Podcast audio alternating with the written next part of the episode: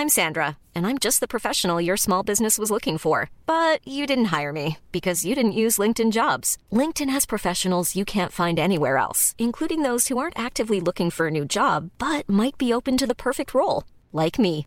In a given month, over 70% of LinkedIn users don't visit other leading job sites. So if you're not looking on LinkedIn, you'll miss out on great candidates like Sandra. Start hiring professionals like a professional. Post your free job on linkedin.com/people today. Bonjour à toutes et à tous, bienvenue le podcast sueur. J'espère que ça va Big Rusty. Ça va super. Et toi et vous Ça va nickel. On va parler de Colby Covington, Jorge Masvidal. On commence à faire monter la pression, ne vous inquiétez pas. Lundi, vous avez droit à la preview et au pronostic. Là, on parle surtout de ce combat qui a l'air d'être pour l'UFC, en tout cas un pay-per-view assez important. C'est assez rare que l'UFC fasse des pay-per-view où il n'y a pas de combat pour le titre. Donc preuve qu'il mise particulièrement sur ce combat entre deux anciens coéquipiers qui font partie des top contenders de la catégorie welterweight, surtout pour Colby Covington qui est toujours classé numéro 1 et de son côté Roy Masvidal qui est sur deux défaites consécutives, pas face à n'importe qui bien évidemment, face à Kamaru Usman, le champion en titre, une défaite par décision en juillet 2020 et une défaite par KO, le KO de l'année en avril 2021.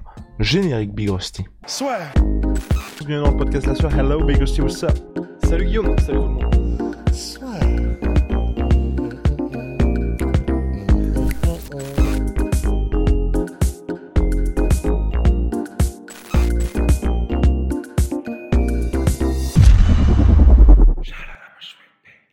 Ils s'affrontent dans la nuit du 5 au 6 mars. D'ailleurs, on vous prépare quelque chose pour cette UFC numéroté.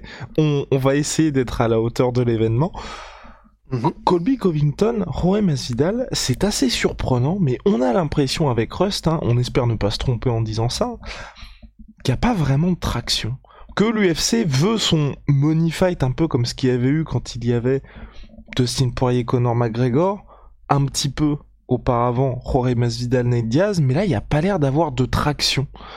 On a juste l'impression qu'ils jouent bien évidemment sur le côté ce sont deux anciens coéquipiers, ils ne s'aiment pas, mais moi j'ai pas l'impression que organiquement ça prenne du côté des médias et aussi du côté du public. Bah, ouais. Et euh, le problème, c'est que du coup, on va encore être d'accord. Mais euh, ben, je, j'ai l'impression que c'est un ressenti général, même chez les fans. C'est ce que je ressens quand je suis sur les vidéos YouTube, quand je suis sur les forums et tout.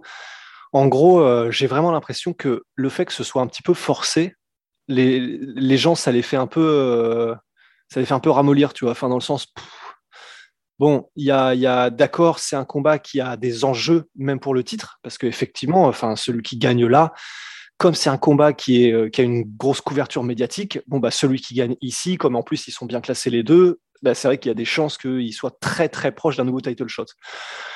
Mais en fait, je- comment dire, le fait qu'il euh, n'ait affronté quasiment personne, alors je crois que c'est, je sais plus quelle est la stat, mais ouais, ils ont affronté personne du top 5, un truc comme ça, donc à part Colby, euh, enfin à part le champion, tu vois.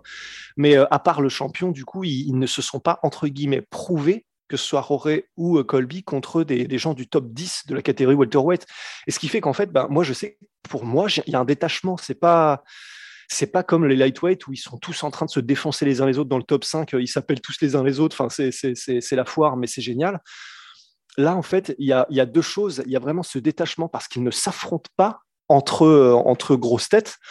Et ce qui fait que, ben, en gros, nous-mêmes, on ressort un petit peu du jeu. Quoi. On est en mode, euh, bon, bah, je, pense que ce sont les meilleurs du monde. hein. Je, pense que s'ils sont là, c'est qu'il y a une raison. Mais en fait, il y a longtemps qu'on n'a pas eu cette preuve, entre guillemets, que, bah oui, s'ils sont là, c'est parce que Colby Covington, euh, il a éclaté euh, Vicente Luque euh, il y a deux mois, il a éclaté, euh, enfin, je sais pas, euh, Steven Wonderboy Thompson, euh, il y, a- y, y en a quatre. Là, vraiment, on a cette espèce de sensation que, bon, bah, ils sont là parce qu'ils sont là depuis longtemps. Ils sont là parce qu'il y a eu, euh, y a eu euh, les, combats avec, euh, avec le trash talk, avec les histoires un peu plus personnelles, avec. euh, euh, ils ont fait monter les enchères euh, en s'insultant un peu de tous les noms, mais on, mais on a plus l'impression que c'est ça qui fait qu'ils sont là aujourd'hui encore, plutôt que les performances et ce qu'ils ont démontré contre des très très hauts du panier, quoi. Et donc en fait, je sais pas pour toi, mais du coup, moi, je me désintéresse un peu parce que là, encore une fois, j'ai ce sentiment, cette petite sensation que là, pour vendre ce combat, tout ce sur quoi ils misent, c'est ils ne s'aiment pas, c'est des anciens amis euh, devenus ennemis. Mais comme il n'y a pas vraiment ce côté ce sont les meilleurs des meilleurs qui ont affronté et battu les meilleurs il n'y a pas longtemps, donc ils sont cimentés dans leur légitimité pour potentiellement avoir un title shot ensuite. Bah comme il y a, j'ai plus cette sensation, du coup, moi, je, en fait, je suis pas chaud, en fait, pour l'instant, je dois avouer. Surtout qu'ils sont pas vraiment actifs ces dernières années. Je pense que là aussi, ils peuvent, euh, il y a, à mon sens, c'est ce qui est un peu terrible des deux côtés, c'est qu'on a Colby Covington qui reste, ses deux derniers combats, c'est victoire sur Tyrone Woodley, défaite face à Kamaru Usman depuis deux ans, et de son côté, donc euh, on, l'a dit en début de podcast, Jorge Masvidal, les deux défaites face à Kamaru Usman. Dans le même temps... Et avant, il affrontait euh, Nate Diaz, tu vois. Avant, il affrontait Nate... Mais c'était il y a deux ans, parce qu'il a eu sa grosse année 2019, où il y a Darren Till, Ben Askren et Nate Diaz, et là, effectivement, il se passe quelque chose. Les gens commencent à se dire, bon bah ok, un, il y a du rythme au niveau des combats, et puis il est toujours le fait d'avoir un combattant qui sort, enfin qui, qui, entre dans la cage tous les trois mois, vous avez toujours des vraies actualités, vous avez toujours des vraies performances et vous gardez, vous restez à l'esprit des fans. Là, on est dans une situation où ça fait plusieurs mois, plusieurs années que eux ne combattent quasiment pas parce qu'ils sont à ça du title shot, alors qu'il y a des gars, même vous le savez, on n'est pas particulièrement fan de leur style ou en tout cas de ce qu'ils apportent, mais c'est vrai qu'un Belal Mohamed est hyper actif. On a Gilbert Burns qui lui veut affronter absolument tout le monde. Dans une moindre mesure, il y a aussi Ramzat Chimaev. Enfin, dans cette catégorie, il y a quand même pas mal. Il y a aussi euh, aujourd'hui Sean Brady qui commence, qui est invaincu et qui commence à faire parler de lui. On est dans une situation où il y a une catégorie qui vit pas mal avec des nouvelles têtes, des gars qui sont hyper actifs et eux là, qui sont petit à petit au fil des mois. En fait, on entend plus parler d'eux pour du côté extra sportif ou du trash talk qui va être Jorge Masvidal a affronté, a envie d'affronter Canelo Alvarez ou Colby Covington qui clash John Jones. Enfin, en gros, des trucs qui n'ont rien à voir avec le combat, le sport à proprement parler, qui fait que moi personnellement je me suis un petit peu détaché de ce choc. Mais, et c'est pas un petit mais, je pense que ça va quand même très très bien marcher Rust parce que là on se dit c'est pas organique, ça ne marche pas. Mais je pense que la semaine prochaine, lors de la Fight Week, ils vont bombarder parce qu'il va y avoir plusieurs face à face, va y avoir les conférences de presse et je pense qu'elles vont être tellement animées ces conférences de presse qu'à la fin, on aboutira sur un pay-per-view qui va très bien fonctionner parce qu'aujourd'hui aussi, c'est peut-être on en parlait un petit peu dans différents podcasts, le rythme de l'UFC est tellement effréné que chaque Fight Week, si vous voulez, est dédié à l'événement qui arrive le samedi. Et comme il y a un événement chaque semaine, forcément, vrai. forcément, ils peuvent pas déjà se, se projeter énormément vers ce qui va arriver après. Là, vous voyez, c'est un gros pay-per-view, mais pourtant, on a eu que des petits teasers ici et là et un poster. À partir du lundi, et une fois que le combat contre Maratchev, contre Bobby Green, qui est quand même un gros combat pour l'UFC, hein, sera terminé, ils vont passer en mode UFC 272 à fond. Et là, je pense qu'on va voir plein de trucs. Il va y avoir aussi des interviews croisées où les deux gars vont être face à l'écran, le journaliste qui dit ah bah lui il a dit ça, il, a dit ça de votre côté, qu'est-ce que vous en pensez? Donc forcément ça va monter en pression et je pense qu'à la fin on aura un gros pay-per-view et même nous on risque d'être hypé parce qu'au fil de la semaine il sera passé des choses. Mais c'est vrai que pour l'instant il y a petit sentiment de réchauffer quand même. Hiring for your small business? If you're not looking for professionals on LinkedIn, you're looking in the wrong place. That's like looking for your car keys in a fish tank. LinkedIn helps you hire professionals you can't find anywhere else, even those who aren't actively searching for a new job but might be open to the perfect role. In a given month, over 70% of LinkedIn users don't even visit other leading job sites. So start looking in the right place. With LinkedIn, you can hire professionals like a professional. Post your free job on linkedin.com slash people today. Ouais, non, non, c'est clair. Non, non, je suis d'accord. Mais faudra voir parce que en fait le problème c'est que je suis très curieux de savoir comment est-ce qu'ils vont s'attaquer l'un l'autre en conférence de presse parce que sur les disons sur les résultats sportifs euh, je pense que à la limite euh, bah non parce que les deux ont fait euh, ont été jusqu'au cinquième round avec Kamaru Usman la première fois pour Jorge Masvidal pas la deuxième.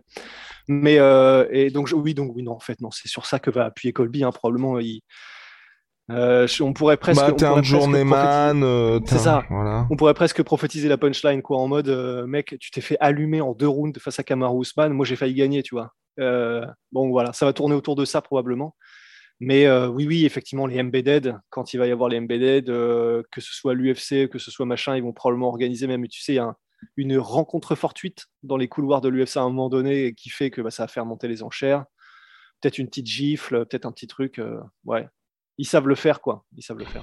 Il y a juste sportivement où là, personnellement, moi j'espère, je croise les doigts pour avoir un beau combat, car on en reparlera bien évidemment lors des previews, mais plus on se rapproche, plus j'ai beaucoup de mal à voir quelque chose de disputé, et notamment du côté de, on en avait déjà parlé avec Ross lors de l'officialisation du choc, du côté de Rory Masvidal, tu vois. J'ai vraiment peur que là, ce combat-là, y ait on commence à être hypé au fil de la Fight Week parce qu'on se dit bon bah ok il y a une rivalité entre les deux hommes machin. Dans un coin de notre tête on se dit il y a quand même le risque que sportivement bah ce soit complètement à sens unique. Et une fois que le combat soit passé on fait ah bah oui bah enfin clairement on savait ce qui allait se passer. Là aujourd'hui Rory Masvidal il est il, ne peut pas être en compétition avec quelqu'un du calibre de Colby Covington.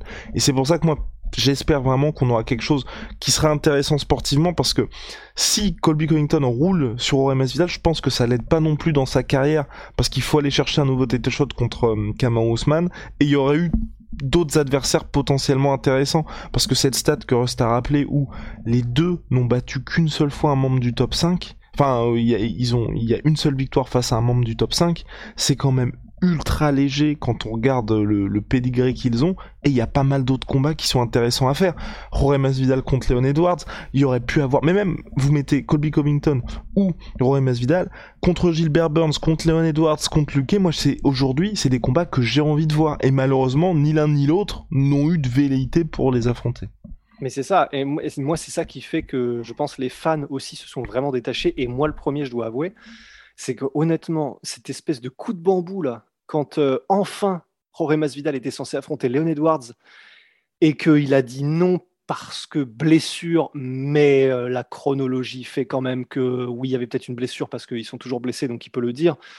Mais le fait qu'il reprenne un combat contre Colby juste après, le fait, bon, c'était parce qu'il n'avait pas envie du tout de combattre Leon Edwards. Et je dis pas dans le sens il avait peur, je dis il n'avait pas envie, quoi.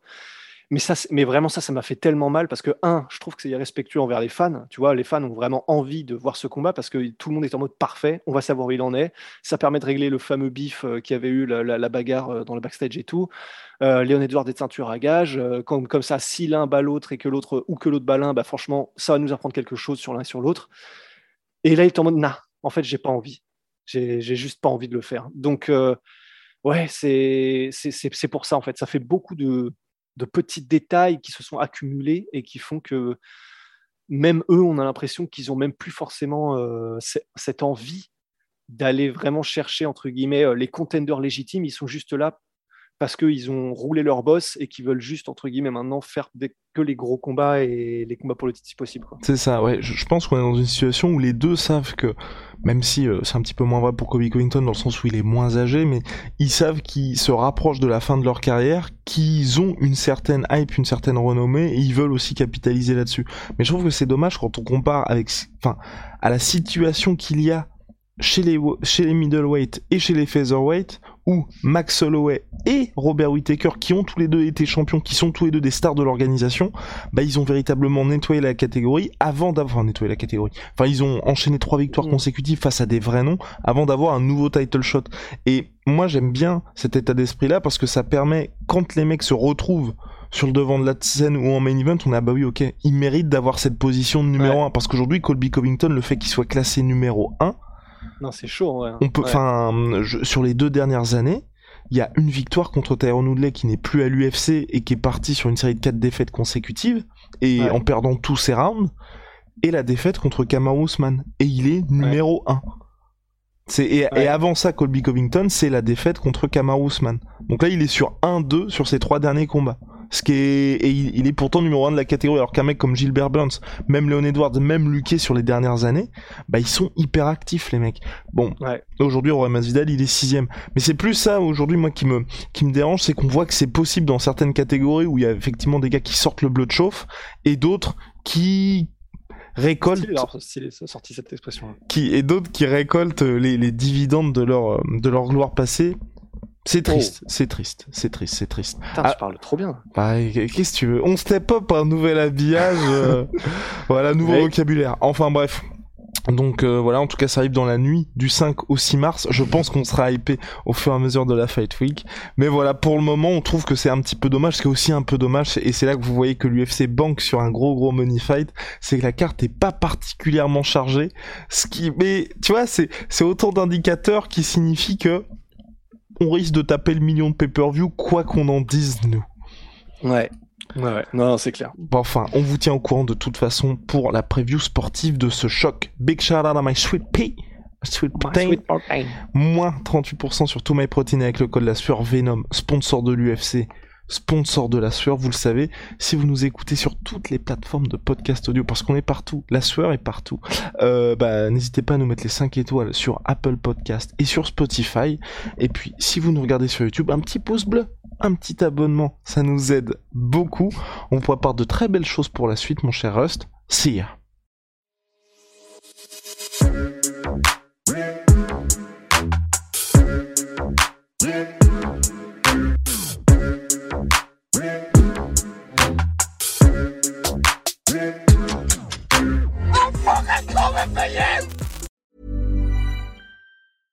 This is the story of the one.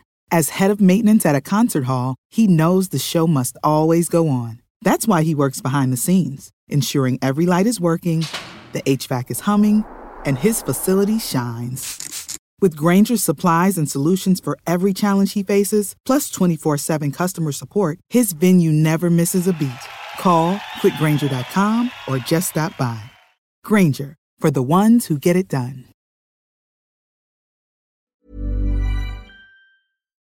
Et voilà, c'est la fin de votre épisode du podcast La Sueur. Si ça vous a plu, n'hésitez pas à nous mettre les 5 étoiles sur Apple Podcast ou sur Spotify. Vous pouvez aussi nous laisser un petit commentaire, ça nous aidera beaucoup. Et si vous voulez aller plus loin avec nous, vous tapez La Sueur sur toutes les plateformes ou sur les réseaux sociaux, vous nous trouverez. Et là, vous nous écoutez très certainement en audio. On est aussi en vidéo sur YouTube, mais également sur Snapchat. Là encore, vous tapez la sueur et on sera là. Merci de votre fidélité et à très vite pour de nouvelles aventures.